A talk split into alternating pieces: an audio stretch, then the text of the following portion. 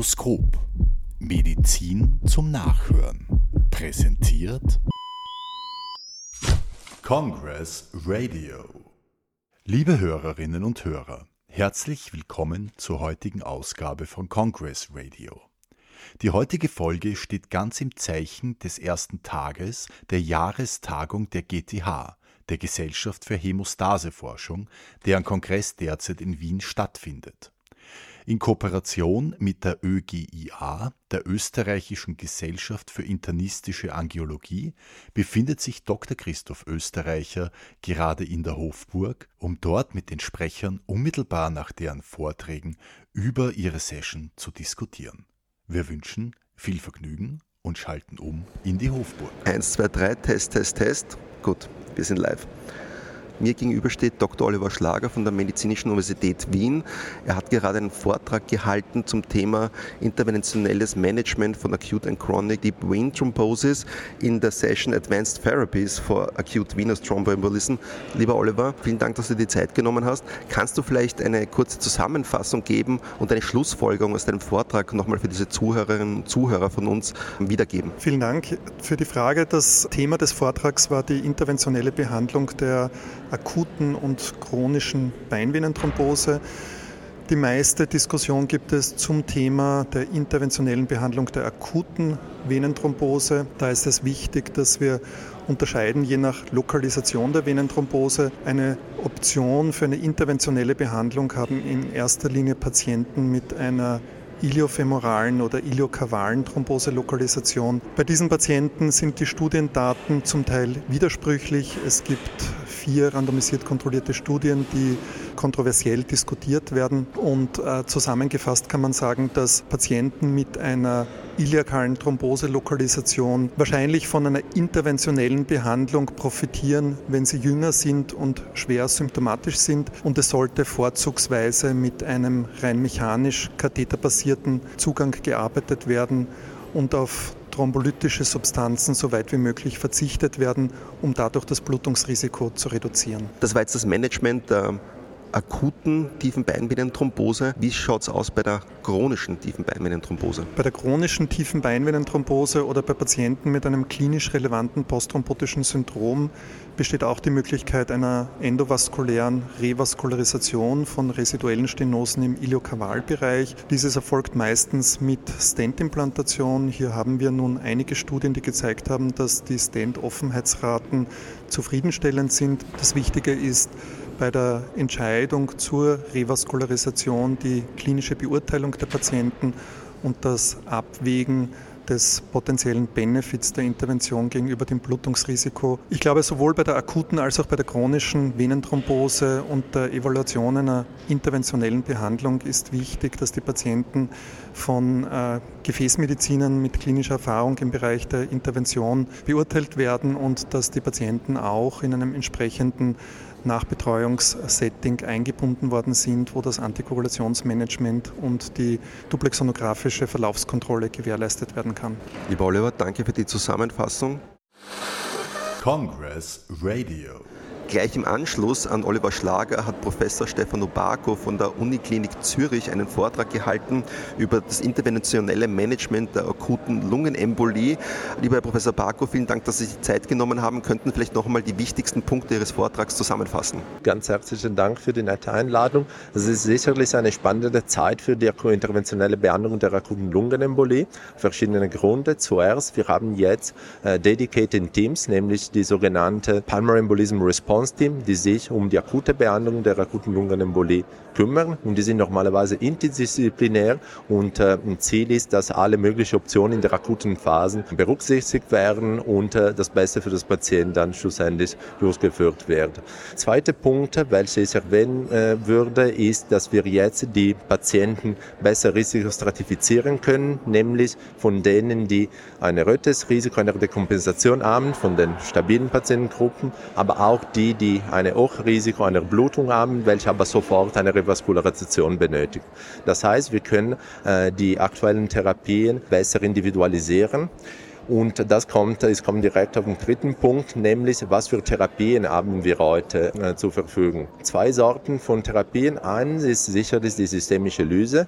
Äh, das ist jetzt mittlerweile sehr äh, sagen wir, bekannt und die Risiken dieser Therapie sind auch äh, vorzusehen und vorherzusehen bei bestimmten Patientengruppen. Das heißt, wir wissen, welche Patienten profitieren können, aber bei welch, auch bei welchen Patienten diese Therapie absolut kontraindiziert ist.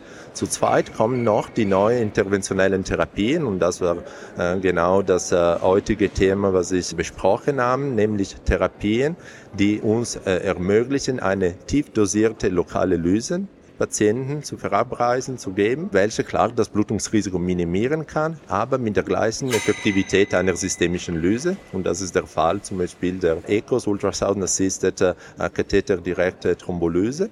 Und dazu kommen noch auch neu die mechanischen kathetertechnischen Interventionen, damit wir, wodurch wir praktisch die Thromben direkt äh, von den Lungenarterien absaugen können. Und das kann ähm, durchgeführt werden mit oder ohne Unterstützung von ECMO, äh, Extracorporeal Membrane Oxygenation äh, Gerät. Und das erlaubt uns, ermöglicht uns praktisch auch die Patienten, die unter Reanimation kommen, aktiv und effektiv zu behandeln. Nämlich man würde die Patienten zuerst äh, mit ECMO behandeln, damit man äh, ein bisschen Zeit äh, gewinnen kann, um besser zu besprechen, was für Alternativen gibt und dann schließen eine kathetertechnische Embolektomie anzubieten. Und das ist sicherlich ein großer vor, äh, Fortschritt im Vergleich zu vor zehn Jahren, wo wir praktisch nur die systemische Lüge zur Verfügung hatten. Eigentlich ein wunderbares Beispiel für personalisierte Medizin, wo man individuell basierend auf der Risikostratifizierung ein individuelles Therapie für den, für den Patientin oder für den Patienten wählt und das dann im interdisziplinären Team dann auch durchführt. Ganz genau. Und auch noch zu erwähnen, wir haben eine individualisierte Therapie auch gemäß Risiko, äh, Risikoklasse. Standardmäßiger hm, behandeln wir die Patienten, die noch stabil mindestens aussehen, mit einer äh, lokalen Lyse. Warum? Weil eine solche Intervention innerhalb von 15 Minuten praktisch äh, durchgeführt werden kann. Es geht einfach nur um Kathetereinlagen sagen und dann schließen 15 äh, Stunden lokale Lyse. Das ist eine super schnelle Intervention, welche wir regelmäßig, wie gesagt, äh, durchführen bei Patienten, die noch stabil aussehen, aber klar eine Reservbelastung, positives Troponin und andere klinische Parameter haben. Und dazu kommen aber, wie schon erwähnt, die Hochrisikopatienten. Bei solchen Patienten würden wir prinzipiell eine kathetertechnische Embolektomie anbieten als Hauptalternative einer systemischen Lyse. Zuerst, weil wir ein ECMO-Backup oder eine ECMO-Unterstützung bekommen können und zu zweit, weil man eine sofortige Verbesserung der hemodynamischen Parameter beobachten kann. Was man häufig erlebt, ist, dass der Patient ähm, Saal kommt und ist äh, hemodynamisch dekompensiert, Tachykard, Hypoton, Laktates bei 5, 6, 7 äh, Unterpressoren und kurz, nämlich Minuten nach dem Eingriff, nach dem Trombenabsaugen, kann man schon erleben, dass die Parameter fast komplett regredient sind. Also vor allem Tachykardie ist häufig nicht mehr da. Die Pressoren sind mittlerweile äh, untergestellt und viele ähm, und die Patienten auch kommunizieren mit uns und, und mitteilen, dass äh, endlich, äh, das ist ein Zitat, die Luft kommt. Und äh, das ist sicherlich eine gute Möglichkeit. Aber wie gesagt, zentral ist, dass alle Patienten mit ausgeprägter Reservationsfunktion, die noch stabil sind, oder alle, auch Risikopatienten in, in dem disziplinären Team besprochen werden, damit äh, auch äh, klinisch, aber auch juristisch eine, eine optimale Therapie äh, angeboten werden kann. Lieber Herr Professor Barko, vielen Dank für diese tolle Zusammenfassung Ihres Vortrags. Ich bedanke mich bei Ihnen und einen schönen Tag, schönen Kongress. Congress Radio es geht weiter. Mir gegenüber steht Dr. Florian Moig von der Medizinischen Universität Graz. Er kommt gerade aus einer Session zum Thema Krebs und kardiovaskuläre Erkrankungen. Lieber Florian, was war denn da eigentlich so los in der Session? Ja, vielen Dank und vielen Dank auch für die Möglichkeit, hier im Podcast kurz über die Session sprechen zu können. Die Session war zum Thema Krebs und kardiovaskuläre Erkrankungen, hat beinhaltet zwei sehr interessante State-of-the-Art-Vorträge und auch zwei relativ innovative Abstracts, die präsentiert wurden. Das Thema kardiovaskuläre Komplikationen bei onkologischen Erkrankungen ist eines, das zunehmend an Wichtigkeit in der klinischen Routine gewinnt. Wir wissen im Prinzip schon länger, ähm, dass Krebspatienten ein deutlich erhöhtes Risiko für kardiovaskuläre Komplikationen haben. Einerseits für venöse Thromboembolien, aber eben auch für arterielle thrombotische Komplikationen. Dazu zählen äh, ischämische Schlaganfälle, Herzinfarkte, aber eben auch typische atherosklerotische Erkrankungen. Das ist zum Teil durch das Patientenkollektiv erklärbar, durch patientenspezifische Risikofaktoren. Dieses Risiko wird aber nochmal deutlich modifiziert durch die onkologische Grunderkrankung selbst. Das heißt, eine Übergerinnbarkeit des Blutes bei onkologischen Patienten, ähm, Beispiel Pankreaskarzinom, das eben zu einer deutlichen systemischen Übergerinnbarkeit führt, aber eben auch durch krebsspezifische Therapien. Und hier spielen einerseits Chemotherapien, aber auch neuartige Therapien eine Rolle. Und in einem sehr interessanten Übersichtsvortrag von Frau Professor Jutta Berg Bergler Klein von der Medizinischen Universität Wien hat sie sehr schön dargelegt, einfach die ähm, klinischen Herausforderungen, die einfach da auf uns zukommen in diesem interdisziplinären Setting zwischen Onkologie, Kardiologie und auch Angiologie, vaskulärer Medizin. Du hast es angesprochen, ich möchte noch eine Frage nachstellen. Insbesondere gab es auch einen Vortrag von einer Studie, an der du auch beteiligt warst, nämlich die Rate von thromboembolischen Ereignissen bei Patienten, die mit Checkpoint-Inhibitoren äh, behandelt worden sind. Das war eine prospektive Studie und ich glaube, das wird auch in der Zukunft ein Problem sein, dem man sich als Mediziner und Medizinerin stellen muss, weil auch diese Art der Therapie eigentlich zunimmt. So ist es. Also wir haben in einer Vor Vorarbeit ähm, aus einer retrospektiven Kohortenstudie bereits gesehen, dass das Risiko für thromboembolische Komplikationen unter diesen Immuntherapien relativ hoch ist. Wir haben jetzt eben eine neue prospektive Kohortenstudie in Wien aufgebaut, wo wir äh, eben versucht haben, verschiedene Krebstherapien, prospektiven Follow-up auf, äh, auf das kardiovaskuläre Risiko zu untersuchen. Wir haben hier gesehen, dass das Risiko für venöse Thromboembolien insbesondere in der Subgruppe mit Chemotherapien behandelte Patienten recht hoch ist. Dafür das Risiko für arterielle thromboembolische Komplikationen bei Immuntherapien Therapien und zielgerichteten Therapien ähm, sehr deutlich ist. Das ist insbesondere wichtig, weil diese Therapien zunehmend auch in kurativen Settings eingesetzt werden. Das heißt, Krebspatienten leben länger, überleben ihre Krebs, äh, Krebserkrankungen öfter. Das heißt, Cancer Survivorship ist ein großes Thema, das hier auch in diesem Bereich eine große Rolle spielt und eben die Langzeit kardiovaskuläre Sicherheit dieser neuen, vielversprechenden Therapien ist einfach ein offenes und sehr wichtiges Forschungsthema. Steht dann im Vordergrund eher das Erkennen und die Prävention oder gibt es auch schon Therapien am Horizont? Also spezifische Therapien jetzt, die sich unterscheiden von den konventionellen antithrombotischen Therapien in diesem Setting, gibt es nicht. Man weiß jetzt, dass bei den Krebstherapien auch Drugs eingesetzt werden können, zum Beispiel für die Prophylaxe teilweise, aber auch für die Therapie der krebsassoziierten Thrombose. Das Hauptthema ist hier aber sicherlich die Risikoprädiktion und in Zukunft hoffentlich auch Prävention. Das heißt, frühzeitig Hochrisikopopulationen definieren zu können unter spezifischen Therapien, die von einer primären Prophylaxe profitieren könnten. Lieber Florian, vielen Dank für die Zusammenfassung. Vielen Dank. Congress Radio. Jetzt ist gerade ein Symposium und eine Diskussionsrunde auch zu Ende gegangen zum Thema interdisziplinäres Management von Blutungen bei Risikopatienten unter DOAC-Therapie.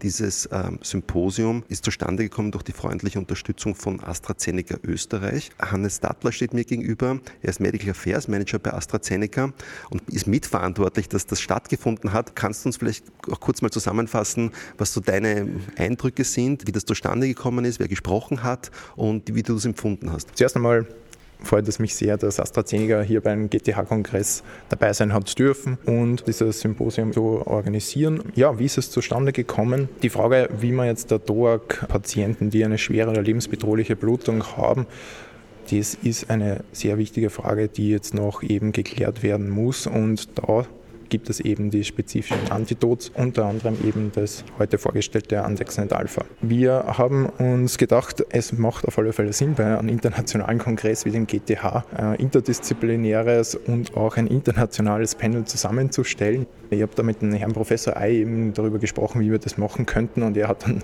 natürlich sofort vorgeschlagen, ja, ne, wir brauchen auf alle Fälle die Frau Professor Lindhoff-Last aus Deutschland als Expertin und dann haben wir eben auch uns in der Schweiz umgesehen und haben Gott sei Dank den Herrn Dr. Vollbers für unser Symposium gewinnen können und last but not least den Gerinnungsexperten Dozent Hagam aus Graz. Mit diesen tollen Sprechern haben wir wirklich eine sehr, sehr schöne Diskussion bei diesem Symposium erreicht. Es war mir auch wirklich eine Freude zu sehen, wie groß das Interesse an diesem Thema war. Wir haben hier einen vollen Saal gehabt und ich glaube, es war wirklich fruchtbar. Wie man jetzt bei dieser Podiumsdiskussion eben auch miterlebt hat. Waren auch tolle Fragen und eine sehr angeregte Diskussion, war sehr spannend aus meiner Sicht. Definitiv, ja. Und man hat gemerkt, dass es ein sehr heiß diskutiertes Thema ist. Und AstraZeneca ist sehr froh, dass wir hier auch mit den Ärzten, die jetzt eben diese Patienten therapieren und in ihrer klinischen Praxis dann vor dieser Problematik stehen, dass wir hier von der Industrieseite als Partner zur Seite stehen können und hier eben Lösungsmöglichkeiten anbieten können. Vielen Dank. Gerne. Congress Radio. Es ist gerade eine Session zu Ende gegangen, die sich dem interdisziplinären Management von DOAC-assoziierten Blutungen bei bestimmten Risikopopulationen zum Thema hatte. Dr. Bastian Wolbers vom Inselspital aus Bern hat das aus der neurologischen Sicht beleuchtet. Lieber Dr. Wolbers, könnten Sie uns vielleicht kurz nochmal eine Zusammenfassung geben Ihres Vortrags und so die Take-Home-Messages? Vielen Dank. Ähm, ja, sehr gerne. Thema war ja heute die DOAC-assoziierte intrazerebrale Blutung.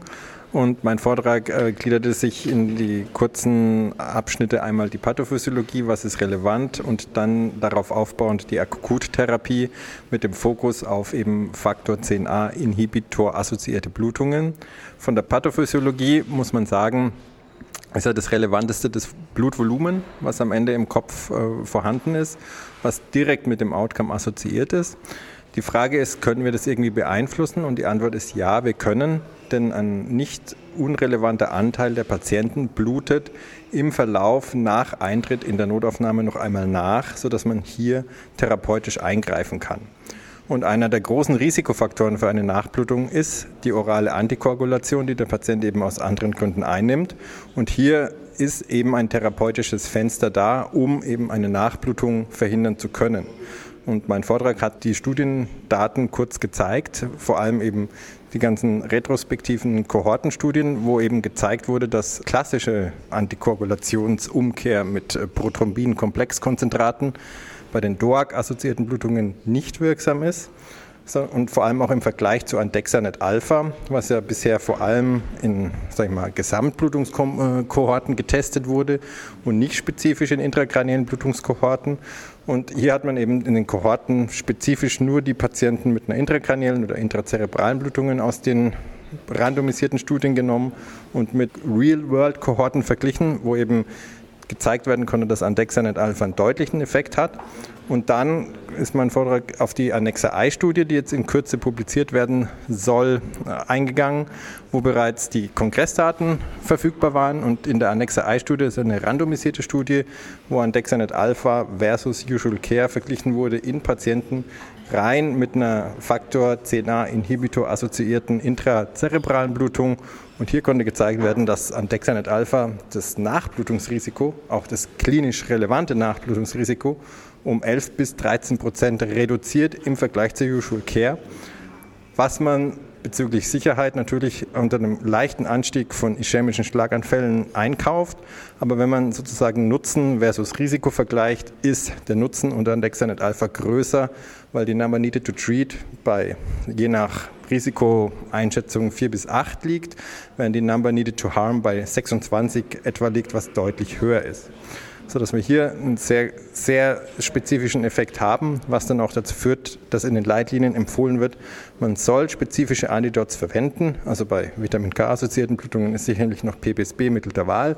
Dabigatran, Idarucizumab und ähm, bei den Faktor 10a Inhibitor assoziierten intrazerebralen Blutungen Andexanet Alpha was allerdings nur eine Säule ist in der Notaufnahmebehandlung, denn auch andere Faktoren wie Blutdruck beispielsweise dürfen auch nicht vernachlässigt werden. Und es ist ebenso wichtig, möglichst rasch den Blutdruck auf einen Zielwert zwischen 130 und 140 zu senken. Nicht zu tief, weil auch das das Outcome verschlechtern kann, was dazu führt, dass man heutzutage intrakranielle Blutungen eher mit, sage ich mal so, Treatment Bundles behandelt. Was bedeutet, man hat mehrere Säulen, eben bei antikoagulierten Patienten rasche spezifische Antikoagulationsumkehr, Blutdrucktherapie und gegebenenfalls weitere Verfahren wie Operation, Blutzuckerbehandlung, Fieberbehandlung. Vielen Dank. Die Zusammenfassung war noch besser als Ihr Vortrag, muss ich sagen. vielen herzlichen Dank. Und auch vielen Dank fürs Interview. Danke. Der nächste Vortragende in dieser Session war Dr. Rainer Tragam von der Medizinischen Universität Graz. Lieber Rainer, du hast auch einen tollen Vortrag gegeben, insbesondere bei traumatischen Blutungen bei DOAC-Patienten. Kannst du vielleicht auch noch einmal zusammenfassen, was die wichtigsten Schlussfolgerungen oder die wichtigsten Punkte in deinem Vortrag waren? Die wichtigste Schlussfolgerung ist sicher die traumatische Blutung, die ja meistens mit einer traumainduzierten Koagulopathie einhergeht, auf Vergleich zu bekommen. Also sprich, die Antikoagulationswirkung des Antikoagulants, des Anti-10A-Inhibitors einmal rauszunehmen aus der ganzen Situation, um dann wirklich gezielt auch Gerinnungsmanagement gesteuert, am besten mit einer viskoelastischen Testung, auch entsprechend so wie ich es gewohnt bin zu managen und somit auch den Patienten fit oder ready for die Intervention zu machen, weil meistens sind bei traumatischen Blutungen auch viele Akut- und Folgeoperationen dann auch noch notwendig und hier ist es besonders wichtig, diesen antikoagulatorischen Effekt zu reversieren, spezifisch rauszunehmen und nicht noch zusätzlich zur Gabe von Vierfaktor PCC die Gerinnung noch prokoagulatorisch anzuheizen, weil das kommt in einer zweiten Phase dann auf den Patienten oder die Patientin zu, nach dem überstandenen Trauma, diese Akutphase, diese Thrombophilie, die dann entsteht. Das nötige Antikoagulanz ist noch pausiert für die Indikation des Vorflimmens oder der VTE und dann sollte man hier eine gute Bedingung schaffen können, unter der spezifischen Reversionsstrategie ein adäquates Gerinnungsmanagement im Akutsetting und dann auch die Bedingungen und Voraussetzungen zu schaffen für das Post-Bleeding-Management. Du bist ja nicht nur Facharzt für Angiologie und habilitiert in dem Fach, sondern du bist ja auch Facharzt für Labormedizin und auch in dem Fach habilitiert. Und es gab jetzt in der Diskussion eine sehr interessante Frage aus dem Publikum, nämlich zur Bestimmung von Faktor 10a-Aktivität bei antikoagulierten Patienten, die auch mit einem Antidot behandelt worden sind. Das fand ich sehr spannend. Deswegen habe ich gedacht, ich muss das nochmal jetzt fragen, damit das auch die Zuhörerinnen auch nochmal hören. War für mich natürlich balsam in meinen Ohren. Denn das wäre ein großer Fehler, das zu machen und sich daraus auch noch eine Konsequenz abzuleiten, im schlimmsten Fall dann noch zusätzlich mehr Antidot zu geben. Denn warum? Die Anti-10-Aktivitäts-Assays sind hochverdünnte Assays, also 1 zu 40. Das heißt, durch diese Verdünnung würde das Andexanet-Alpha dann dissoziieren und frei werden und auch äh, die Anti-10A-Aktivität würde dann ungleich hoch sein, also falsch hoch sein, weil das ja frei wird vom gebundenen Andexer durch die Dilution. Und ich hätte exorbitant hohe Anti-10A-Spiegel, was mir suggerieren könnte, das hat überhaupt nicht gewirkt, ganz im Gegenteil. Und ich schütte noch einmal nach, nicht nur aus finanziellen Kostenaspekten, sondern auch aus prothrombotischen wahrscheinlich dann äh, Konsequenzen wäre das fatal. Also sollte man keinesfalls machen, das gibt überhaupt keinen Sinn.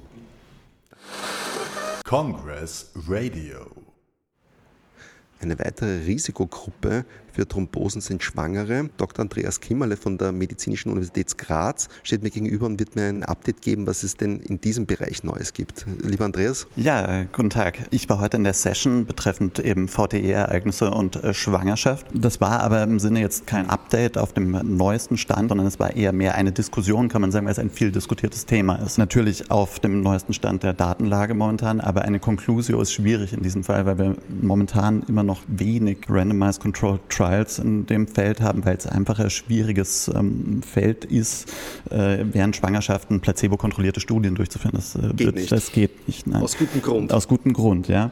Ähm, in dem Sinne war eben auch ähm, die Session sehr interessant aufgebaut. Es war als äh, amikaler Disput zwischen zwei Spezialistinnen aufgebaut und worauf man sich aber einigen konnte, ist eben, dass ein adäquates Risk Assessment bei der Indikationsstellung zur Thromboseprophylaxe sehr, sehr wichtig wichtig ist, beziehungsweise dass man halt eben das richtige Tool dafür auch benutzt und ähm, da ist vor allem verwiesen worden auf die Empfehlungen der gynäkologischen Gesellschaften eben, ja genau, die RCOG-Guidelines wurden da eben genannt. Bezüglich der fehlenden Randomized Controlled Trials wurde auch ein bisschen Blick in die Zukunft geworfen. Es ist momentan eine Studie am Laufen aus Kanada, die tatsächlich die Postpartum-Thrombose sich anschaut und Frauen at risk äh, für eine VTE in einem Randomized Controlled Trial untersuchen. Ja.